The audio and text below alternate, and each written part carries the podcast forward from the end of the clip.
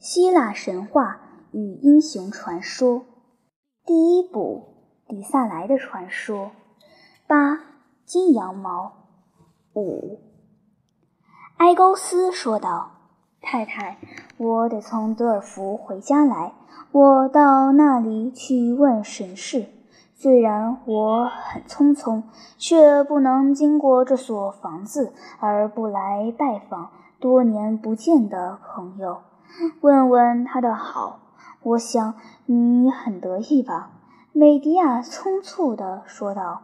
“我要知道，高贵的埃勾斯，但我要先问你：如果我这问不恼了你，你为什么到德尔福去？”埃勾斯答道：“当然，你可以问。我到那里去。”求神导师我，依旧已使我悲戚了的事。虽然我娶了几次亲，却没有生一个儿子，所以我求阿波罗告诉我一种救治之法，生怕我到了坟墓之时，还没有一个儿子继承我的王位。但，唉。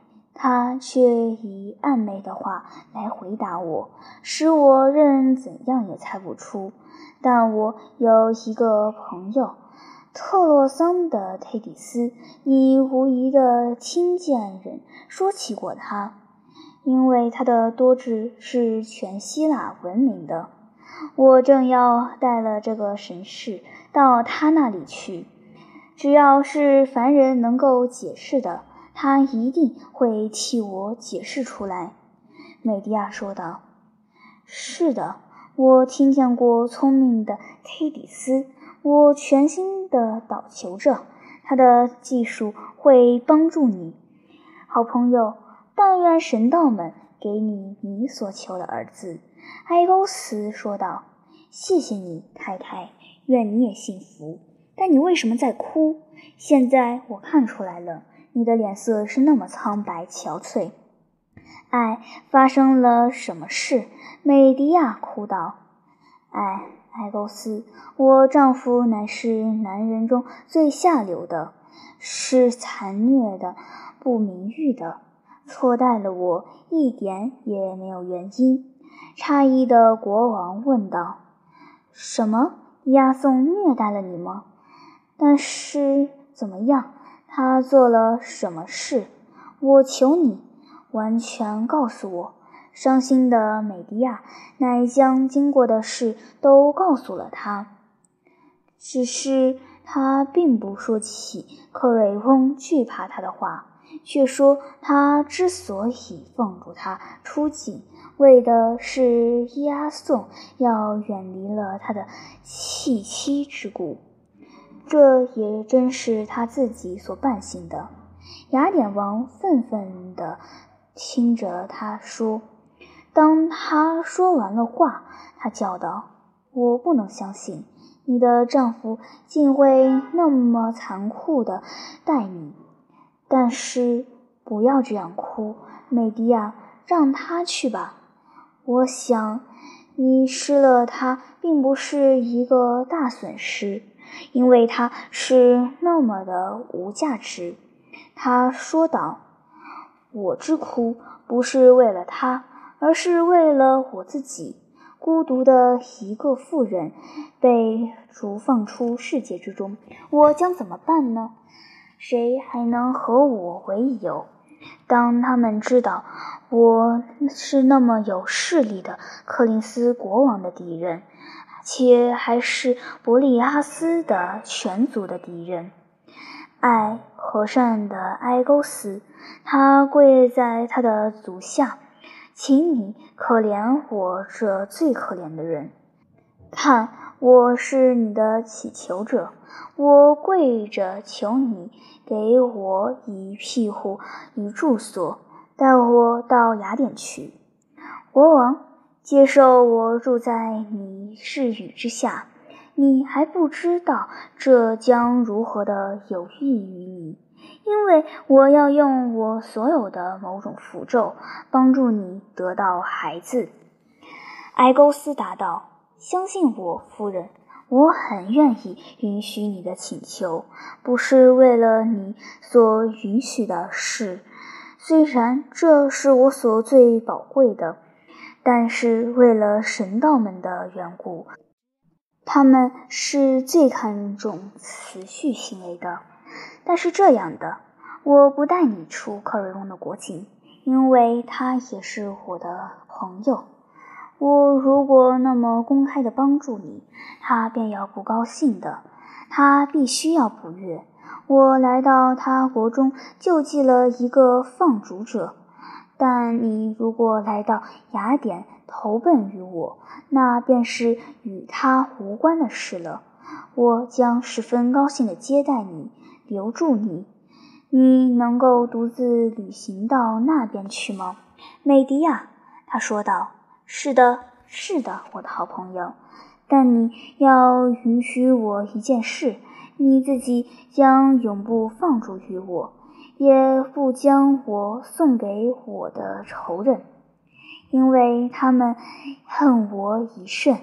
我知道他们必要从我的庇护所中找寻我的。国王说道：“不要怕，夫人。”只要住在我的家中，我便永不将你交给任何人，不管他是谁。”美迪亚恳切地叫道，“你要立誓，说你永不这样。”埃勾斯有点不高兴，说道：“我的话还不够吗？”美迪亚说道：“哎，原谅我，我并不疑心你。”但我是弱者，一心都是恐惧。”埃勾斯说道。“不，那么为了安你的心，我将如你所欲的立誓。请你说出我要对哪一位神道立誓呢？”美迪亚说道。“他们要是希腊人和野蛮人都崇拜的神道，请对着大地。”对着前面在天上的太阳，我族的圣父立誓，那么我将决定你是永不会误了我，无论有什么事发生。因为谁敢对着那些圣名立空誓呢？然后埃高斯立了一个重誓，指大地与太阳以为证。他绝不为恐惧或情好，将美迪亚交给他的仇人的手，也不放逐他出于他的城。既立了誓，他便向他告诉说，在雅典再见。匆匆地走他的路，他刚刚出了大门，美迪亚便不怀好意地失声而笑。他奔向老乳母的身边，握了她的臂，摇撼她，叫道：“一切都布置好了，一切都得胜算了。这补满了我计划的一个漏洞。我所等待的正是这事，你知道吗？我现在将平安地住在雅典了。”不管我是十倍于一个谋杀者，但我必须工作。快点，老乳母，吩咐一个奴隶跑到宫中，告诉伊阿宋说：“我求他立刻回来。我已后悔我的羽翼，在我走之前，恳切的希望与他复合。来，快点！”好神道们，你们是如何的慢？美迪亚匆促地走进了门，不管老乳母的呼呼反抗。不到一点钟，押送的速而稳定的足声已在天井中听到了。美迪亚必在他房中听到那熟悉的足声，如白杨树叶似的颤抖着。但当他在门口和他相见时，他的态度却变成和平而温顺了。他一手牵了一个孩子，背后站着他们的老仆，一个婢女执了一只小的七匣子。我的主人，他温柔而忧郁地说道：“现在我们就要分离了。我曾为无理性的狂怒所扫荡。”如一个傻子似的说着话，但有了这个反省的时候之后，我才知道我是完全错误了。你做的事很对，很聪明，我应该快乐的见你缔结了这样一个婚姻。你能原谅我吗，押送？忘了我的谩骂。请你只要记住，你也曾爱过我吗？她的丈夫温和地说道。不要再说了，美迪亚。我很明白妇人的性情，并不责备你的狂暴。现在你是清醒些了，说的那么有智力。我很愿意我们再为朋友。现在我们再见吧。但要先让我抱了我的孩子们。他将两个孩子抱在怀中，吻着他们，说道：“再见，我的儿子们！你们将有一天会知道。但愿神道们许我，你们的父亲是热烈的，希望你们发达的。”过了几年之后，我希望能叫你们回到柯林斯来，叫你们享受王家的富贵，如你们强壮的长大起来，我的可爱的孩子们。愿神道们照顾着你们，送你们平安的归家，安慰我的老年，带了他们去。美迪亚，怎么？现在为什么你哭了起来？回转你的脸去，他一语道：“没有事。”说着，向孩子们伸出他的臂，温柔地将他们坐下。仅是一个母亲的弱点，如你所说的岛屿。假如他们很年轻便死了，怎样呢？哎呀，宋，他们是太小了，太小了。太娇嫩了，未经过漂流的生活呢。听我说，我并不要求我的赦免。我知道，我最好是走了。但你不请求克瑞翁将两个孩子留下和你同住吗？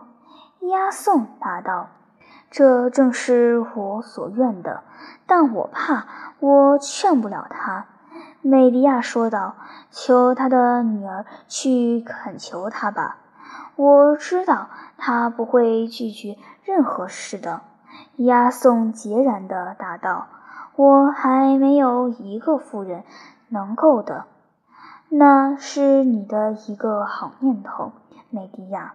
我要去问问公主，因为她父亲异常的爱她。他一定会得到他的允许的。当他转身要走时，美蒂亚又叫道：“等一会儿，我的主人，叫孩子和你同去吧，带我的一件贺礼送给你的新娘，这会柔化了他对于他们的心肠的，因为这是一件无价之宝。”看呀，他又说道，从他婢女手中取了那个匣子来，打开了看里面所放的东西。看这顶宝石冠，这件纯金所制的如丝之柔软的外衣，没有一个女王在地球上有那么可贵的衣饰。埃厄忒斯从他父亲太阳神那里得到了他们，又将他们给了我做嫁妆。亚颂说道：“留着他们，我求你，克瑞翁的女儿有了比他所能计算还多的黄金与珍宝，你为什么要送那种贵重之物给远比你富裕的人，而使你自己贫穷着呢？不，我宁要劝你，给你贵重的礼物，给你流放时之用。美迪亚愤愤地叫道：“你不要那样！”然后自己勾剪住了，微笑着说道：“亲爱的主，让我做了这件事。你要相信，一个妇人是最知道应如何取悦一个妇人的。你的妇人是年轻而美貌的。”她要的是一种礼物，会格外增加她的美丽的。这里来，我的爱子，将这些美丽的东西拿着，跟随了你的父亲到王宫中去，将它们送给你们在那里看见的美貌的太太。押送，你没拒绝我这最后的请求吗？立刻走。那么，让埃桑西斯快点带孩子们回家。我可想要知道他们是否能得我的公主的欢心。押送答道：“随你的意吧，因为你的礼物虽无所需，至少给了他也是无害的。和我再会，美迪亚。”因为我们现在必须离别，永无再见之日了。但美迪亚又将面往目在他的脸上，默默地转脸他想，以颤抖的手指着大门。可怜的人，他不忍和我离别呢。亚颂低语道：“太阳在无云的天上正升得最高。”所有的柯林斯都在午热之下沉睡着，沉默留住于无人行走的街道与市场。这乃是富人与穷人、主人与奴婢同时休息的时候。在美迪亚的空旷幽暗的房中，他的家人也和其余的人一样酣睡着。但他们的女主人却在太阳所共晒的天井中，以迅快的猫似的步伐走来走去，正如你只看见一只母虎在笼中徘徊着。它的双颊现在是幽暗的润红着，它的双眼热病似的灼灼有光。他一边走着，一边急促地呼吸着，自己以断续的粗涩的语言呓语着：“他们现在就要来了。消息是怎样的呢，神道们？假如我的计划失败了，如果那女郎拒绝了这礼物呢？不，不，她不会的。”我知道他的虚荣会高过一切的思虑的，他将可想穿戴上那顶冠与那件衣服的。那衣冠中我已放进了烈毒。啊，他将死，苦楚的。不独是他，去帮助他的也要死。宙斯决定，这人是克瑞翁，或是。他的爱夫，你已经得胜了，美迪亚。我将见我的愿望在我的仇人们身上。这一天，那么怎么样？那么怎么样？我不敢想。然而，我必须。现在要踌躇，已是太晚了。我不曾见到一切事的进行吗？如果我取了那个妇人的生命，我也必须取了我自己的孩子们的生命。因为如果我逃走了，留下他们在这里，柯林斯人将要杀死谋杀者的所出的。然而，我必须留下他们。我带了两个孩子，绝不能逃出追者之手的。我要住在这里，和他同死吗？什么让美迪亚的名字在希腊为人所笑？如一个人。目的在复仇，却仅因为自己之死而成功吗？不，对着前面的太阳，他的火在我的血中呢；对着我的女主人，可怕的赫卡忒，我敢说，虽然生命是可憎的，我却要不死而生着，胜利的生着，著名的一切。妇人之上，为的是我已对我的压迫者复了仇，抛开了弱点，现在不能回头了，除非……唉，天呀！孩子们回来了，空手的。老埃桑西斯的脸微笑着，当他走进了女主人时，负了一个高贵的孩子在肩上。抱了一个孩子在臂间，他说道：“好消息，我的高贵的太太，公主已经收下了你的礼物，且已得到她父亲的允许，留下你的孩子们住在柯林斯。”美迪亚急转了去，如他打了他一样，似若身体上受了痛苦的叫了出来。受惊的老头子问道：“你喊叫什么？我所带来的消息，诚然的一点也没有劳苦你的地方吧？”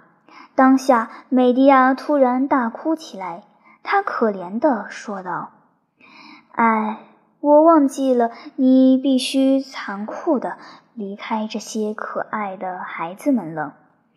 但安心着，太太。”这个苦恼总有一天会解决的，你将会被允许回到他们这里来的，且不要太悲伤了。”美迪亚低微地说道，“你的话已不错，且把小孩子们安置在床上吧。好，埃桑西斯，看，他们已经要半睡了。吻我，我的好宝贝。”用你们的嫩臂再抱我的紧一次，在我送你们到你们的休息之前，他将两个孩子从他那里抱过来，紧压在胸前，连连地吻着他们玫瑰色的脸不已。然后他突然说道：“将他们带去吧，老人家，我不能忍耐，我不能。”看着他们，便要杀死我。带了他们去。我说：“老仆不说一句话的服从着。”当他走近，孩子们从他的肩上回望着他们的母亲，对他笑着，挥着手，他的眼光直送他们出了视线之外，然后如一个人在梦中一样。美迪亚从他的衣袋中抽出了一把短刀，手指玩弄着锐利的刀锋。我要等到他们睡熟了，他微语道：“他们将不觉得什么，永不再醒，永不，永不，永不，永不。”他的语声说到了最后几个字时，几乎变得锐叫了。他有一会儿望着他手中的刀，仿佛为他的光彩所迷醉，然后猛烈地抛开它，叫道：“我永不能这么做。我想到这事的可能，必定是发狂了。”让复仇滚开去，让我的敌人们活着胜利着，我都不管。我现在就要到雅典去了。就在此刻，留下我的爱儿平安地住在这里。平安？哎，不不，我忘记了那件毒袍。嘎，我想有消息来了。正当他说时，一个押送的侍从飞奔地跑到天井中来。逃吧，美迪亚，快些逃命而去！他一见了美迪亚，便叫道：“你送的礼物已杀了公主和她的父亲。”美迪亚大笑起来，她高声地拍着双手，竟使老乳母匆匆地由房中跑去，以为是他主人叫他。他们死了，老乳母。他的主人大喜地叫道。他又转身向来人说道：“我谢谢你的好意，送了这个消息来，但请你再仔细地告诉我，他们确实死了，则我将更为感谢你了。”他说道：“哎，太太，你还是以自己的性命为念吧，快些及时而逃。”美迪亚答道。我不听见全部的事，将不走动一步。说呀，好人，这事是怎样经过的？押送的仆人这时经传已定，便说道：“太太，当我的主人领了你的两位小公子进宫，我们所有爱你的他的仆人心里都很高兴。”彼此微语着，以为你和他是了解的。当他们经过时，我们拥挤在小公子们旁边，每个人都要吻他们的手，抚摸他们的金发。至于我呢，竟快乐的不知所以，只跟了他们到了我们的新太太。公主的房间中，她看见了押送，便红了脸，微笑着。但当他一眼望见还有什么人跟在他身边时，他便愤怒地转脸他想，放下他的面网，仿佛一见了你的孩子们便会有祸似的。然而，我的主人们不久。便设法平了他的气。他的口才，据说是会骗了鸟儿离开树林的。当他说出他的使命，陈列出你的赠品时，公主已经答应他的要求了。实在的，你要知道，他的心思全在这些熠熠发光的衣冠上了。当他看见他们时，他喜悦地叫起来，如一个孩子一样，那么热切地接取他们。然后他催促押送同到国王那里。你知道，他已是答应让两个孩子留住在这里了。这事办好，他急急地回到他的房间中来。穿上了衣，戴上了冠，叫女仆拿镜子来，喜悦地自己照望着，而他们的侍女也称心称意地满口赞美他，愚昧他。那么他必定如一只孔雀似的骄傲，走过厅殿，夸耀他的绚丽。但突然的，他的脸变成了死色。倒身在一张椅上，全身僵硬而无知觉。他的侍女要去服侍他，一个说道：“他生病了。”但别一个却叫道：“他中毒了。”不看见他唇上的黑墨吗？唉唉，他快死了，我们的公主快死了。他们一叫喊，全宫便如鼎沸。有的人奔去叫了国王来，而缩气着的侍女则想擦热她冰冷的身体，以救全他们的无药可救的公主。但正当克瑞翁走进来时，他们全都恐怖地回顾着他，因为他跳了起来，喊道：“我烧了，我烧了！”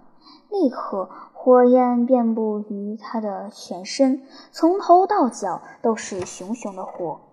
唉，在一个父亲的眼中看来，这是一个如何的景象呀！他的王袍披于挣扎着的女儿身上，但这件袍立刻便烧成灰烬了。他想扯开熊熊燃烧的袍子及红热的宝石冠，但这只有更坏，因为魔毒已将它们固着于肉上了。所以每扯下一条熊熊的金丝，血淋淋的肉片便随之而去。至于我们呢？我们如生了根似的，恐怖地站在那里。没有人敢走近他们俩，如何的可怜呀！因为我们看见那些地狱的火焰，突然他自己熄灭了。老国王抱了他的女儿在怀中，他倒了下来，成了一具烧焦了的血迹淋淋的尸身。当他放下了他。哀哀地哭着时，他们看见他的独袍无风而飘动，如一条蛇似的翻于老人身上。哎，他竭力地自己挣扎着，要摆脱了他自己，但他愈是挣扎，这致命的东西愈缠紧了他。如一株橡树上所缠的春藤，一转眼之间，死焰便要爆发了。不必再告诉你别的了。女儿和父亲同样苦楚的死了，他们的黑色的尸体并列的躺在那里，看见异常的可怕。美迪亚，这足以证明你的魔术的权利。哎，我一想起那位美丽的心腹可怕的命运，便觉得难过。然而，太太，你是太被欺负了，这是没有一个人敢说一个不字的，并且你对待我们是那么仁厚，所以我飞奔跑来告诉你，我求你立刻逃去了吧。宫中是纷乱异常，否则士兵们现在早已来捉你去了。但我警告你，他们立刻便要来了。我最好不被他们看见这里。再会吧。他说了话便走了。老乳母和埃桑西斯这些时候都忍不住要说话。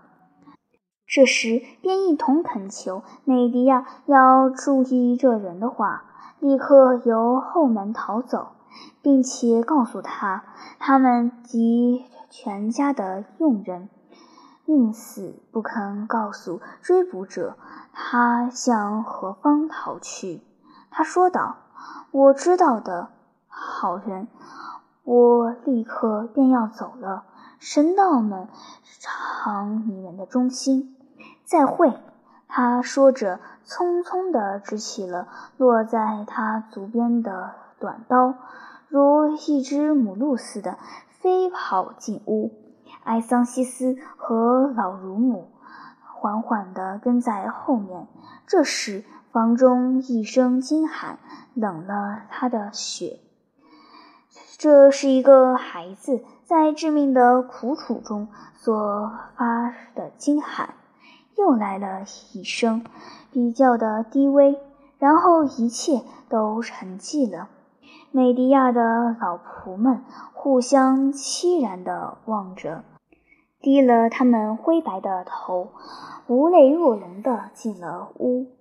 当王家卫队由押送带领了来，要捉克瑞峰和他的女儿的杀人犯时，美迪亚已经远远的在上雅典的路了。他在雅典做了什么事？他的结局如何？将在下文见到。但这里。